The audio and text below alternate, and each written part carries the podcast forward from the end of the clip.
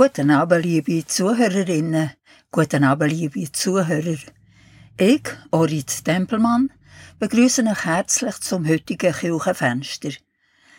Ich möchte es heute eigentlich gar nicht auftun und lieber durch das geschlossene Fenster durchschauen. Dahinter versteckt sich nämlich etwas, wo wahrscheinlich vor allem Krimi-Freunde interessiert. Mord und Totschlag. Das aber nicht im Rahmen von einem Krimi, sondern im Rahmen von der zehn Gebote. Die zehn Gebote Gottes. Das fünfte Gebot. Du sollst nicht töten. Das Gebot, du sollst nicht töten, ist wohl eines der bekanntesten Gebote der Bibel. Es wird als eines der grundlegenden Gesetze der abrahamitischen Religionen betrachtet. Es bezieht sich auf das Töten von Menschen und hat eine breitere Bedeutung als einfach das Töten von Tieren oder Pflanzen. Das Gebot ist in verschiedenen biblischen Texten enthalten, unter anderem im Buch Exodus, Kapitel 20, Vers 13, wo es als eins von den zehn Geboten zählt wird. Aber ist es das fünfte Gebot wie bei den Katholiken oder den Lutheranern, das sechste wie im Judentum bei den Reformierten und vielen Freikirchen oder bei den Orthodoxen. Das spielt wohl keine grosse Rolle. Aber hören wir einmal, wie die zehn Gebote lauten. Übrigens, in der hebräischen Bibel heissen sie die zehn Worte, wo Gott gesprochen hat.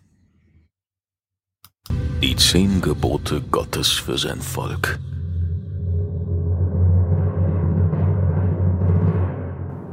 Ich bin der Herr, dein Gott. Du sollst keine fremden Götter neben mir haben. Du sollst deinen Nächsten lieben. Du sollst den Namen Gottes nicht unehrenhaft im Munde führen. Du sollst den siebten Tag Gott weihen. Du sollst Vater und Mutter ehren.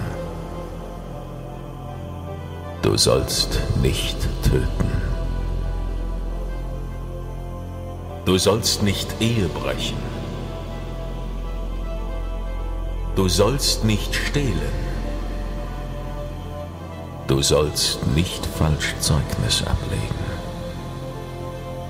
Du sollst nicht begehren deines nächsten Weib, noch alles, was sein ist. Und hier die zehn Worte, wie wir sie im Judentum kennen. Du wirst Gott als Herr und Befreier aus Ägypten anerkennen. Zweitens, du wirst nur an einen Gott glauben und dir nicht vorstellen, wie er aussieht. Drittens, du wirst den Namen von Gott in Ehre halten. Viertens, du wirst am Schabbat ruhen und diesen Tag feiern. Fünftens, deine Eltern ehren Du wirst auch nicht morden, nicht Ehe brechen, nicht stellen, nichts Falsches über andere sagen und zehntens niemand beneiden. Bleiben wir beim Ausdruck die zehn Die zehn sind den jüdischen und den christlichen Gläubigen sehr wichtig. Sie sagen ihnen, wie sie mit Gott untereinander sollen zusammenleben und erklären einem Menschen, was im Umgang miteinander gut und richtig und was bös und falsch ist. Beide Religionen glauben, dass Moses die zehn Gebote auf dem Berg Sinai, auf Hebräisch heißt er übrigens Chorev, von Gott überkommen hat, aus dem Volk Israel auf Steintafeln überbracht hat. Die zehn Gebote sind zuerst mal im Tanach erwähnt worden. Tanach, das ist die hebräische Bibel. Im Wort Tanach stecken die Namen den drei Bibelteilen. Das sind Torah, die Bücher der Propheten Neviim und die Schriften Ktuvim. Der Tanach gilt auch im Christentum. Die meisten Leute sagen ihm das Alte Testament. Aber das klingt so, als sei die Bibel vom Judentum nicht mehr aktuell. Aus dem Grund benutzen heute gang wie mehr Christen zum Glück den Ausdruck Erstes Testament, wenn sie vom jüdischen Teil von ihrer Bibel reden. Habt ihr übrigens gewusst, dass es auch im Koran, also im heiligen Buch der Moslem, eine Liste mit zehn Geboten gibt?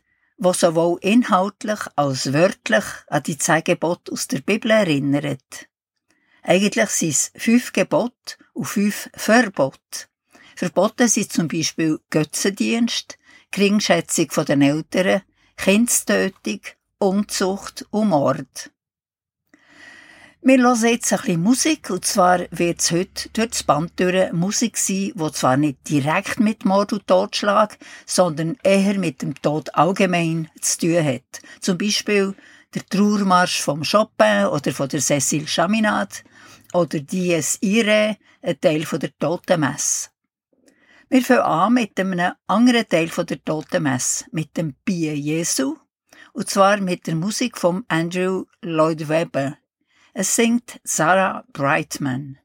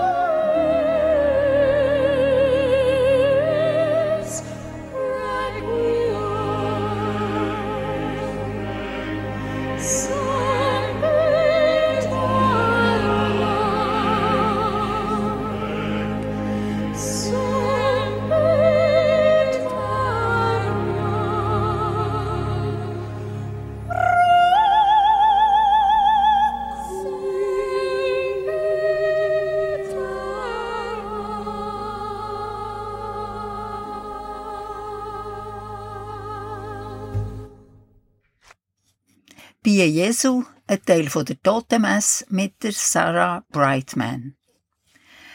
Wir reden über das Gebot, du sollst nicht töten. was auf Hebräisch Alta Rog heisst.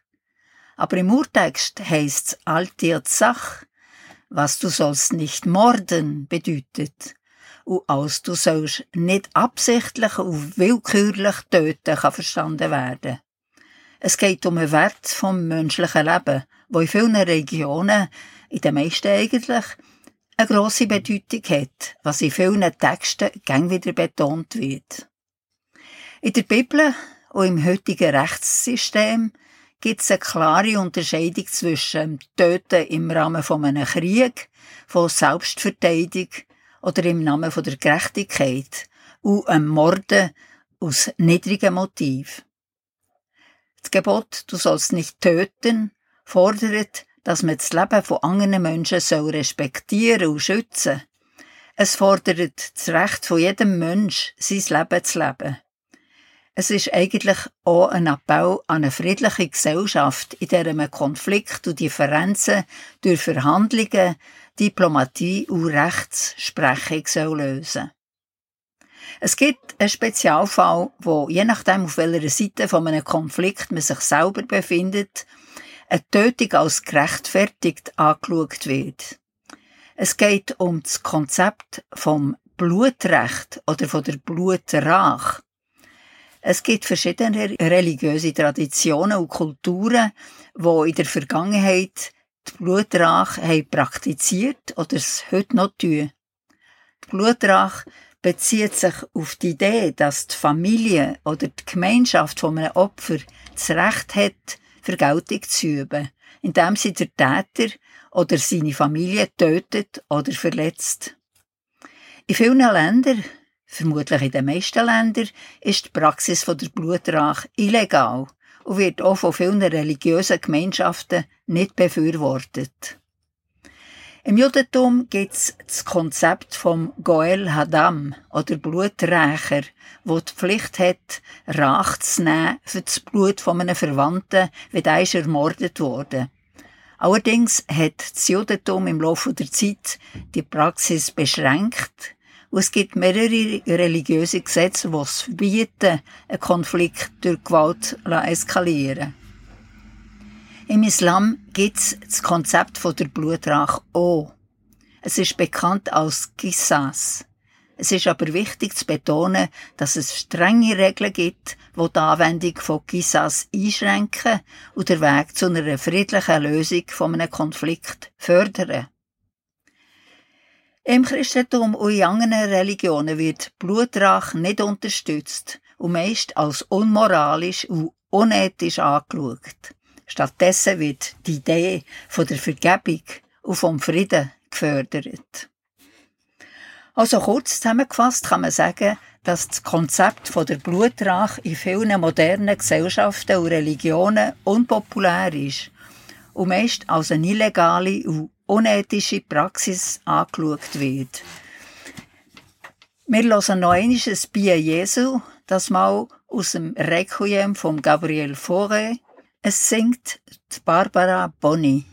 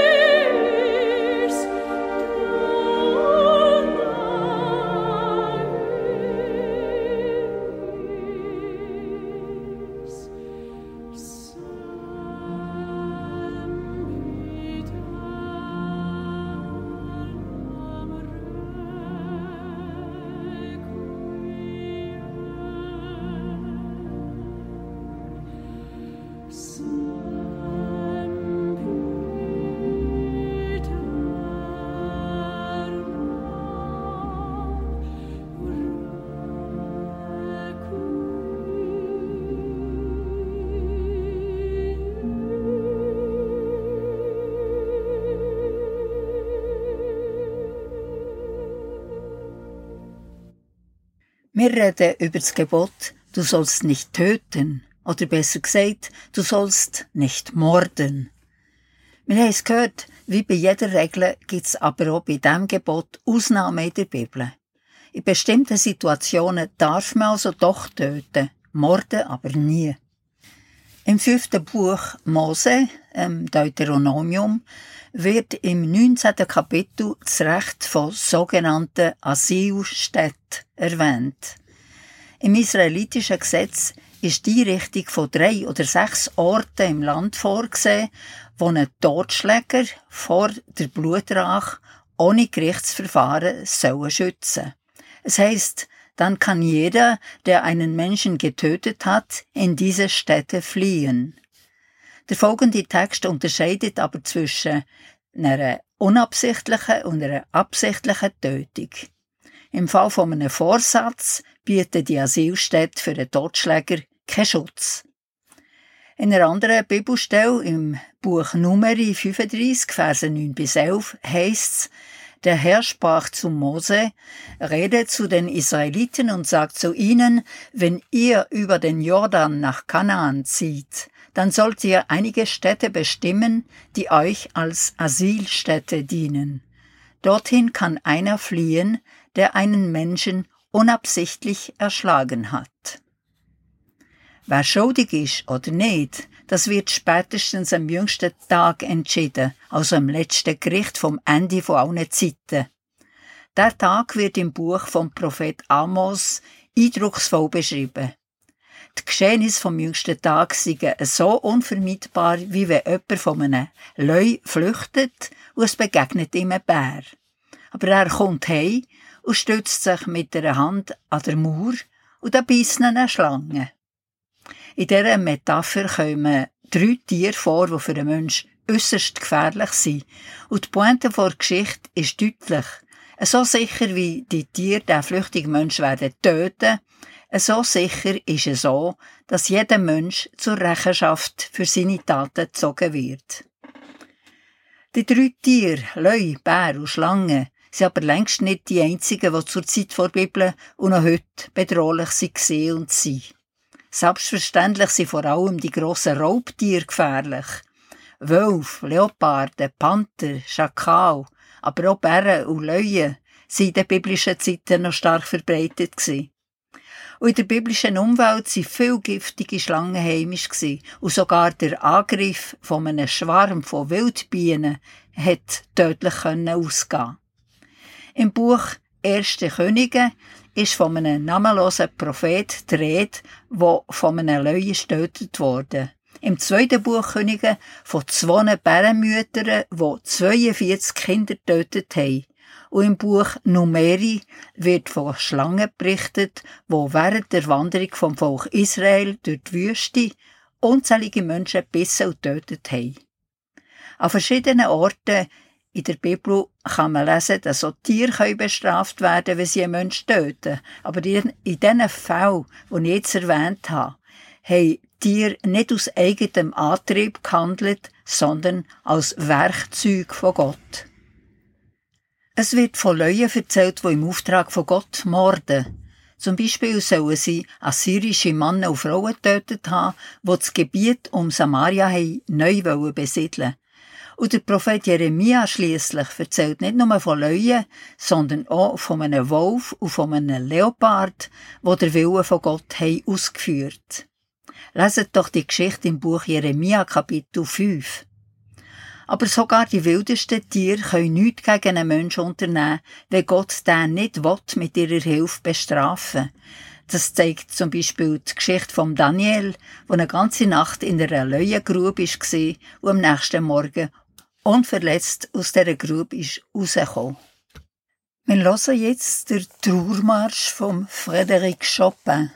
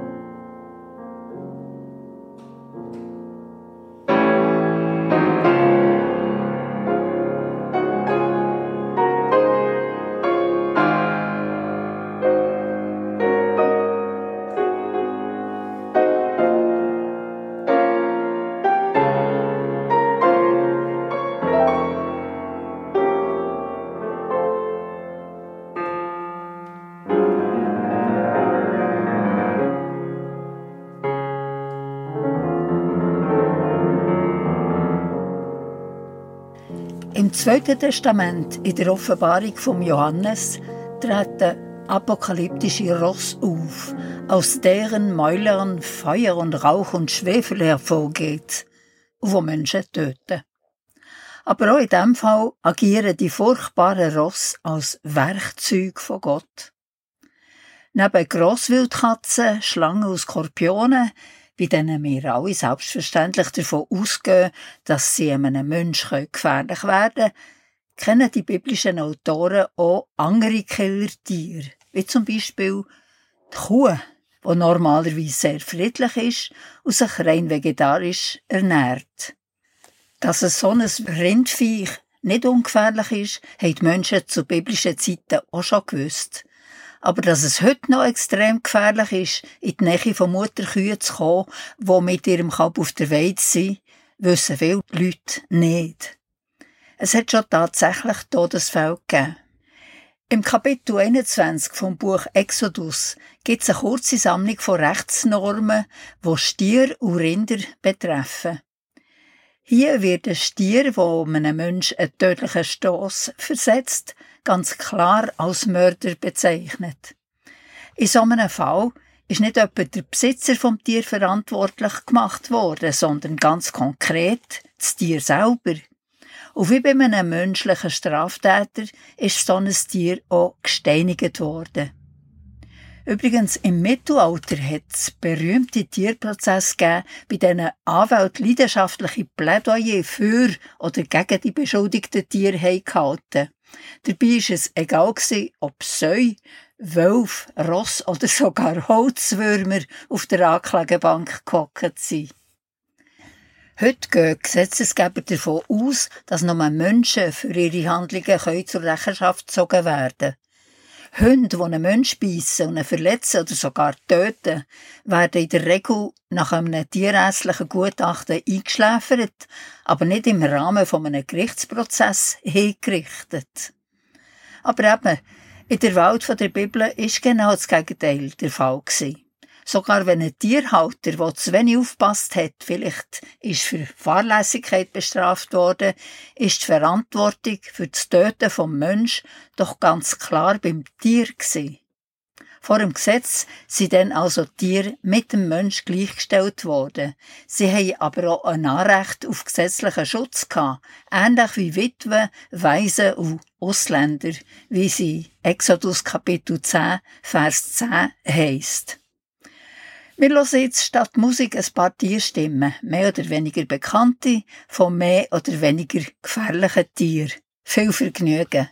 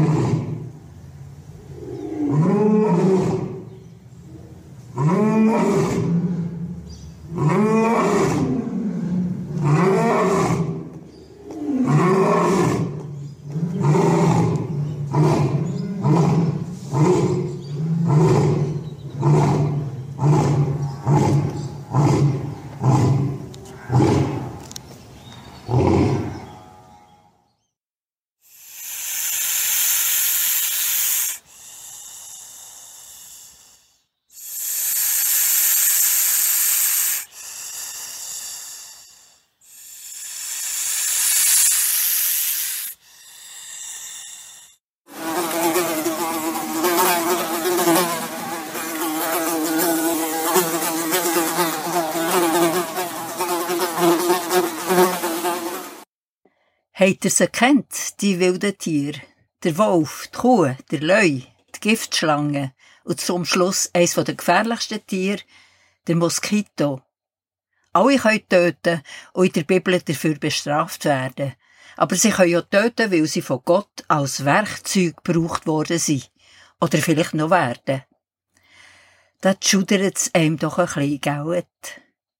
So, jetzt möchte ich fast zum Anfang der heutigen Sendung zurückgehen, nämlich zur Definition vom Gebot Du sollst nicht töten oder auch zu seiner Geschichte.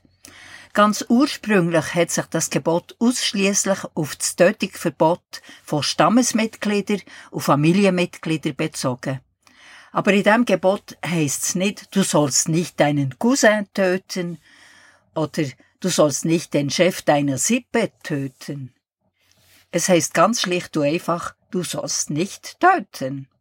Der Satz hat also kein Objekt. Das Verbot hat sich mit der Zeit nicht mehr ausschliesslich an männliche israelitische Erwachsene in bestimmten Situationen gerichtet, sondern ist universal gemeint und richtet sich an alle Menschen.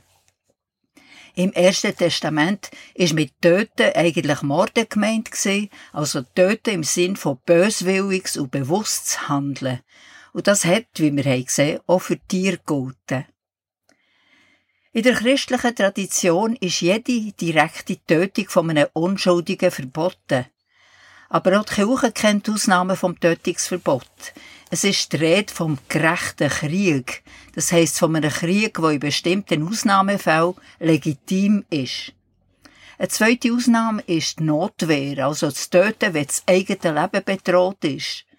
Und eine dritte Ausnahme, die aber auch sehr kritisiert wird, ist das Töten im Rahmen von einer Todesstrafe.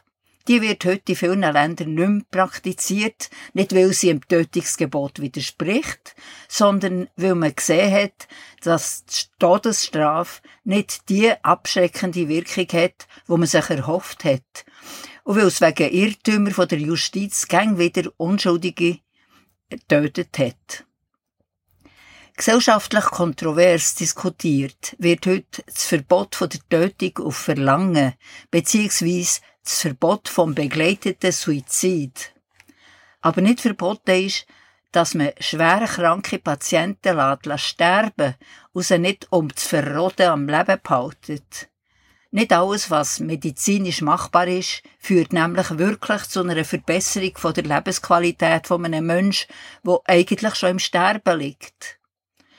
Jemand an seiner Krankheit sterben ist in so einem Fall keine Tötungshandlung, sondern ein menschlicher und medizinischer Beistand für Sterbende.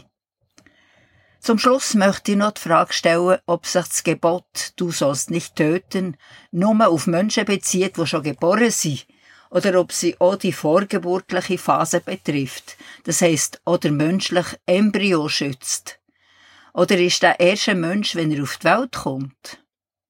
Ich möchte zum Schluss noch das. Wenn wir möchten erreichen, dass das Gebot, du sollst nicht töten, so definiert wird, dass es auch von Juden, Christen und Muslimen vorbehaltslos akzeptiert wird, wird das nur nach einem schwierigen Prozess von detaillierter Analyse, Interpretation und Verhandlung möglich sein.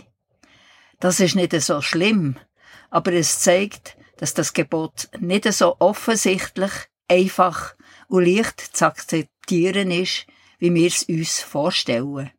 Die Realität ist viel schwieriger und komplexer, als man meint. Wer schließlich gegen das Tötungsgebot verstoßen hat und bestraft wird, kommt am jüngsten Tag raus. Zum Schluss lassen wir dann der Hymnus Dies Ire, Dies Illa, Tag des Zornes, eben der jüngste Tag. Ich lese euch zuerst eine Übersetzung vom latinischen Text vor. Dies Ille, Dies Illa, Tag der Rache, Tag der Sünden, wird das Weltall sich entzünden, wie Sibyl und David künden. Welch ein Graus wird sein und sagen, wenn der Richter kommt mit Fragen, streng zu prüfen alle Klagen. Laut wird die Posaune klingen, durch der Erde Gräber dringen, alle hin zum Throne zwingen. Schaudernd sehen Tod und Leben sich die Kreatur erheben, Rechenschaft dem Herrn zu geben. Und ein Buch wird aufgeschlagen, Treu darin ist eingetragen jede Schuld aus Erdentagen. Sitzt der Richter dann zu richten, wird sich das Verborgene lichten. Nichts kann von der Strafe flüchten. Weh, was werd ich, armer, sagen, welchen Anwalt mir erfragen, wenn Gerechte selbst verzagen? König schrecklicher Gewalten, frei ist deiner Gnade Schalten, Gnadenquell, lass Gnade walten. Milder Jesus, wollst erwägen, dass du kamest meinetwegen, schleudere mir nicht Fluch entgegen.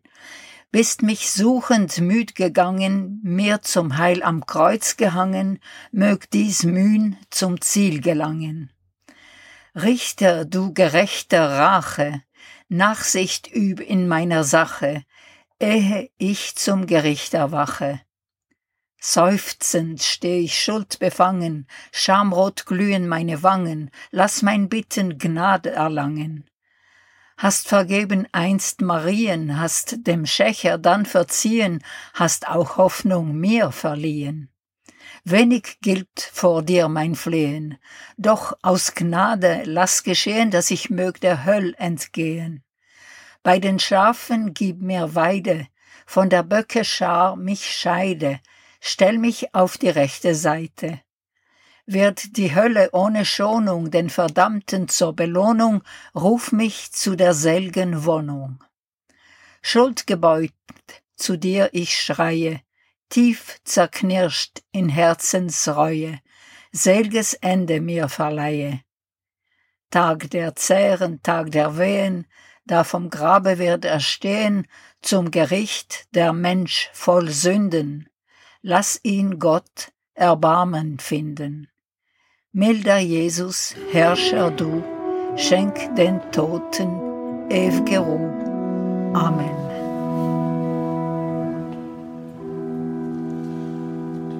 Kyrie